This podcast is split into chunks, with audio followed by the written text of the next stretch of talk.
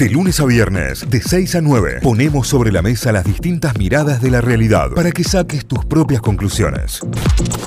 Momento de abrir la ronda de mates, momento de abrir esta ronda de mates con dos invitados especialísimos. Ya los veo ahí conectados eh, vía Zoom, así que los saludo así con la mano y les digo, ¡ay! ¿Qué tal? ¿Cómo andan? Los vamos a presentar porque habíamos dicho, che, ¿se levantarán o no se levantarán para esta hora? ¿Los tendremos o no los tendremos? Ayer regalamos un par de entradas y se volvieron locos, se volvieron locas porque quieren venir al show aquí a Plaza de la Música. Se van a estar presentando este fin de semana y les damos la bienvenida. Catriel y Paco Amoroso, ¿cómo andan? Increíble, bien, muy bien, muy bien. Eh, ¿qué, ¿Qué onda? ¿Cómo viene? ¿Cómo se preparan y cómo están ustedes en principio? Estamos como locos, porque esta semana vamos, vamos a romper Cordovita. Venimos con un showcito nuevo, con bandita nueva, con pelitos nuevos. Se viene de segunda temporada, temporada 2, en este caso lo presentan así, me gusta, me gusta esta, esta movida medio cinematográfica, cinéfila, así que le dan. Eh, pero ¿por qué? En realidad la pregunta era ¿por qué no? En el momento en el que decidieron en aquel momento decir, bueno, Catriel sigue por un lado, Paco sigue por el otro, siguieron con sus laburos, sus discos y demás. Y ahora la pregunta es, ¿por qué volvieron? porque era una buena idea, o sea, teníamos ganas también de tocar en vivo juntos, nos había quedado pendiente ir a tocar a un montón de lugares que cuando vino la pandemia no pudimos ir, así que Y nos debíamos, nos debíamos hacer un discazo también, la verdad. Claro, claro. Debíamos, ¿no? porque teníamos todos temitas sueltos, ¿viste? Y nada, está bueno, ¿viste? Un disco que queda ahí para, para la forever, para siempre. Claro, claro, claro, claro. Bueno, eh, ese ya está en proceso, digamos. Entiendo que, que con los dos cortes que salieron, el laburo sigue y es la primera parte de presentación de todo lo que se vendrá de ahí en adelante. así es, así es. Yas, yas. Che, ¿y qué, qué se viene como bajo temporada 2 este, este disco? ¿Qué- o, o- o sobre qué lo están laburando en sí? No, estamos haciendo un montón de temas y ya veremos eso a, a dónde nos lleva, a cómo lo empaquetamos, pero trabajando así como nunca en el estudio y encontrando ahí la, la sonoridad que va a tener el disco. Sí, nunca, nunca nos metimos tanto en un estudio como ahora. Antes, como para hacer los temas, teníamos, bueno, tenemos eh, cuatro horas para hacer un tema. Viste, en 2019, 2020, 2019. Qué loco esto que me digan eh, eh, que nunca se metieron tanto tiempo en un estudio, sabiendo que, que obviamente tienen una relación de- desde hace muchísimo tiempo y que han tocado, zapado, ensayado y hecho de todo. Pero imagino que ese laburo de proceso de disco de laboratorio es totalmente distinto. ¿Cómo, cómo conjugan ese personaje, ese nuevo alter ego que surge en, la mezcla de los dos? Porque tenemos a Catriel por un lado, tenemos a Paco Amoroso en el otro, y este dúo es eh, eh, el alter ego de los dos, digamos, que se mezcla. Que me imagino que también a la hora de la música cada uno trae lo suyo y, se va mezclando, o surge ese, ese tercer ente, si se quiere. Y es loco porque a mí me pasa que yo solo hago una música y cuando estoy con Cato como que se, despiertan otras cosas, como que quizás sale un poco más el paquito de la temporada 1. Siempre la- laburar con alguien te, no sé, te despierta algo nuevo o, o algo que ya conoces que solamente se despierta con esa persona y, y está bueno para laburar. Sí, aparte está bueno juntar fuerza. Eh, Yo me, me acuerdo cuando veía, qué sé yo, los dibujitos, aparte los Power Rangers, se juntaban todos y hacían un Megazord, que hacen una cosa enorme para vencer al malo más grande. Y bueno, es medio, Catril y Paquito es medio eso, sí, Megazord. Claro. ¿Qué, qué sienten ustedes que, se despojan y qué sienten ustedes que se suman en ese sentido? De cada uno de su propia vestidura, de su propia careta que lleva a la hora de presentar cada uno de sus personajes por separado y después a la hora de juntarlo. Y de a dos, para, yo te puedo decir que de a dos es eh, la mitad del laburo. Entonces, nada, es todo mucho más relajado. Eso es lo que te puedo decir. Y yo lo que dejo así de mi proyecto, y. Ah, es la de estar parado solo en el escenario, siendo la reina principal por ahí, ¿viste? Ahora son, somos dos. Eh, entonces hay, hay- hay más. Hay, hay más. hay más para. más para gritar. Claro. No, a mí me gusta eso, como que de a dos, tipo, tiene otro empuje y realmente mm, quizás en el escenario pasa, estás tocando y es el momento de uno, entonces tomas un poco de respiro y volvemos fuerte y estás todo el tiempo ahí entre los dos empujando y ahí hay como una cosa también de, de irse apretando al otro y, y eso hace que como que no te relajes y que el show esté todo el tiempo ahí como reprendido. Y quizás un show solista como que es un poco más tranca, no sé. Sí, Claro. cuesta más empujar de a uno. Claro, claro, claro. Y, y para el este también como que estamos dejando los temas más explosivos y, y eso, el show no para. Claro. Y aparte hay una realidad que, nada, se fue toda la mierda y cada vez tocamos en escenarios más grandes eh, y estar solito, por más que tengamos una banda, ¿entendés? Que somos dos frontman, podemos ocupar más lugar del escenario, ¿viste? Te sentí medio menos boludo. no sé. Eso te iba a decir, ¿cómo te sentís solo ante semejante inmensidad? Digo, a los dos les ha pasado como solista tener que bancarla sola frente al escenario y tener un escenario de 20 metros de frente y decir, che, soy yo y mi banda acá. O sea, y, y el frontman es tal cual, el que está ahí metiéndole el pecho a todo. Y sí, todo tu culpa, es todo tu culpa. Lo bueno y lo malo. Sí, sí, boludo. Sí, eh, y como, como la vida. Eh, uno está solo en la vida, hay veces que te sentís un capo, hay veces que te sentís un boludo, viste, sorpresa. Depende Claro. del día y la que tocando. Cato, recién decías vos, se, se fue todo al carajo. De repente se agranda el escenario, se agranda el camarín, se agranda todo, digamos, ¿no? ¿Qué, qué es ese se fue al carajo para ustedes, digamos? ¿En qué, ¿En qué lo pueden identificar el se fue al carajo? Y capaz ya nos acostumbramos, pero de, no sé, de tocar para 100 personas, para 50, tocar para 1000, tocar para 2000, Claro. ¿Y por qué? más grande. Digo, más allá de que el público los elige, obviamente, y cada vez es más el público que los va a ver y que esa es la respuesta obvia, digo, pero ¿por qué creen ustedes que pasó ahí? No sabemos. Ah. Y yo, realmente, realmente, realmente no sé, la gente nos, nos eligió. La gente nos eligió, este, ojalá que nos sigan eligiendo. Este, no hay un porqué realmente. No, entiendo por qué la gente va a comprar una entrada para, para ir a vernos. eh, Lo, celebro increíblemente.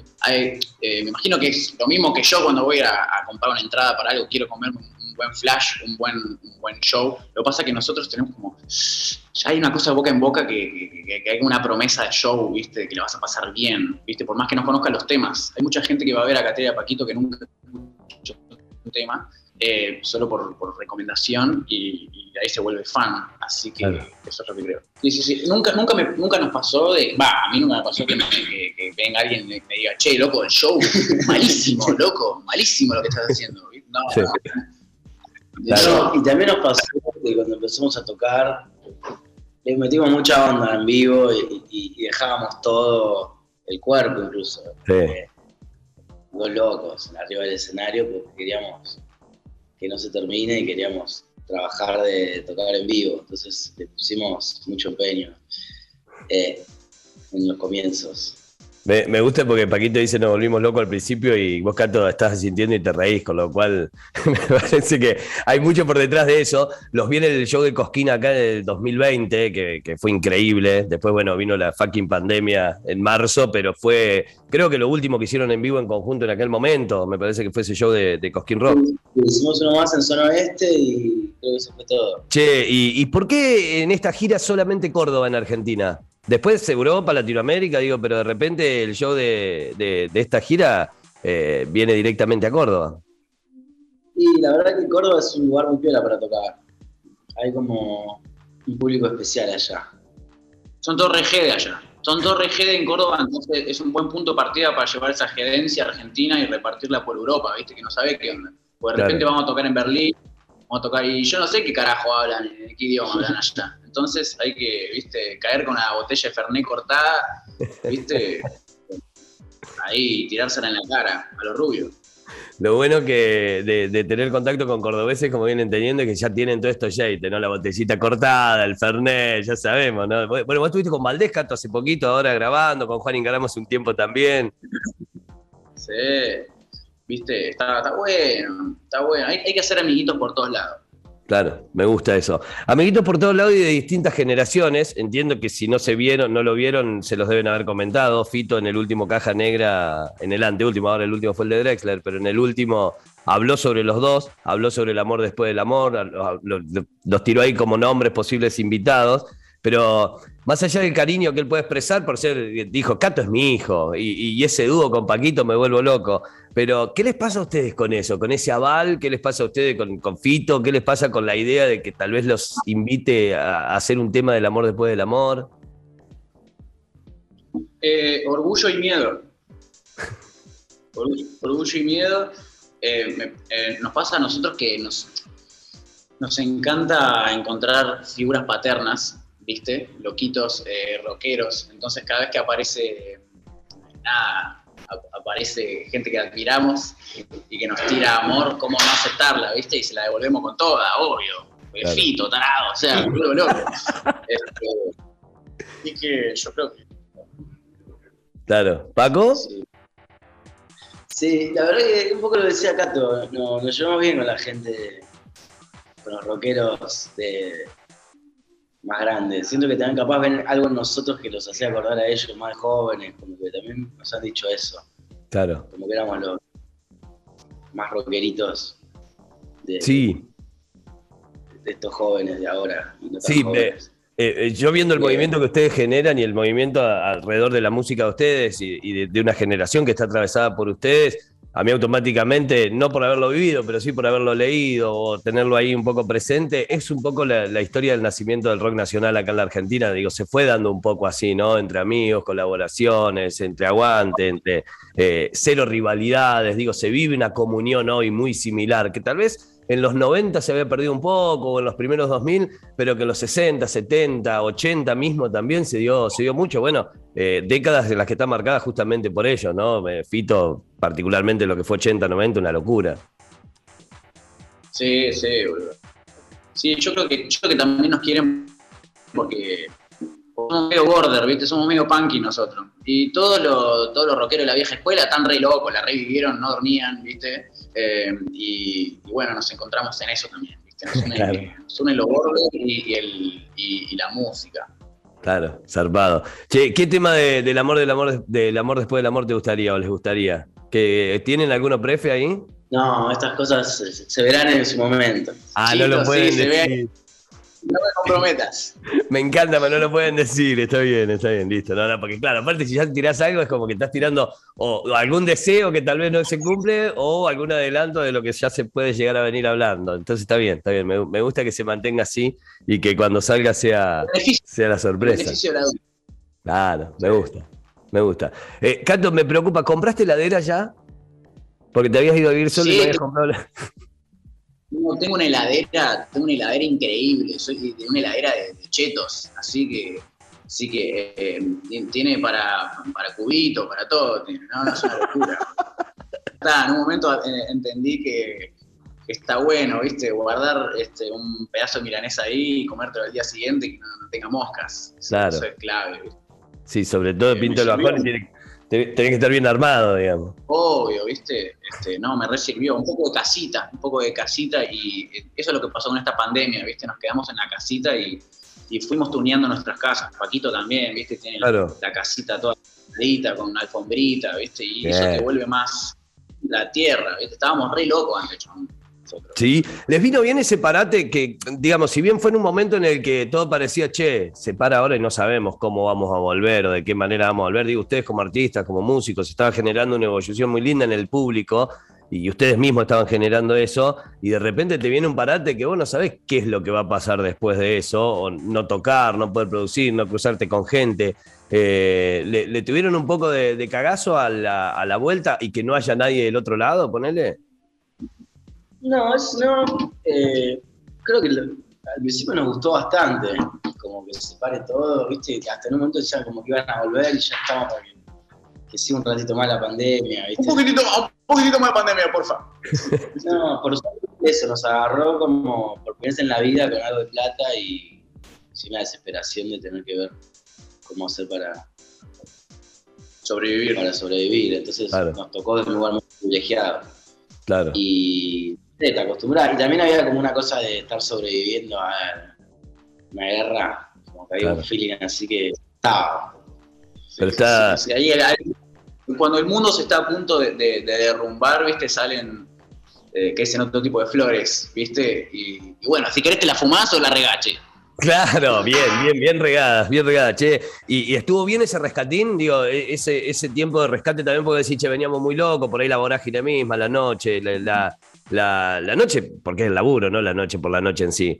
Eh, ¿Vino bien ese rescate? Sí, nosotros eso, como que ya estábamos medio cansados, así que nos, vino muy bien. Nos vino muy bien y y ahora estamos de vuelta, así que fue, fue, lo que tenía que suceder. Para, ojalá que no venga otra pandemia igual, no, es que somos pro pandemia que, que, que queremos la viruela de mono, ¿no? Pero estuvo ok.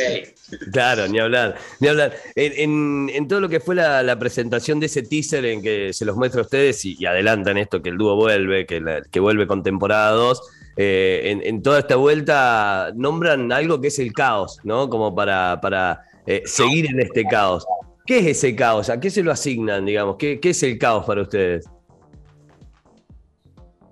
Em, hay mucho tipo de caos. No sé qué tipo, no, no, sé qué, no sé qué caos estarás hablando vos. No, ustedes lo, presentaban como eh, salimos del caos o llegamos al caos o para generar más caos, digamos. ¿Qué, qué es ese caos? Y el caos es lindo, el caos es lindo. Eh, yo creo que, que Catril y Paquito representan el caos. Eh, ya el mundo es un caos, entonces cuando pones arriba un escenario mucho caos, como una luz donde van todas las moscas, ¿viste? Entonces yo creo que yo creo que va por ahí, ¿viste? A la gente le gusta el caos, a la gente le gusta el quilombo, si no, no, no sería eh, infiel la gente, no existiría la guerra, no existiría nada. Nosotros somos un caos musical, entonces es como un caos que, que, nutre, siento. Un caos sano. Bien, bien. Bueno, la, última tiene que ver con el show y con lo que vienen a presentar a Córdoba. ¿Qué vamos a ver? Porque hay mucho material, tanto en conjunto, ya ahora hay, una linda cantidad de temas como para empezar a, armar un playlist, pero también me imagino que van mezclando un montón de cosas. ¿Qué, vamos a ver? Me imagino un show potente y bailable, pero además de eso...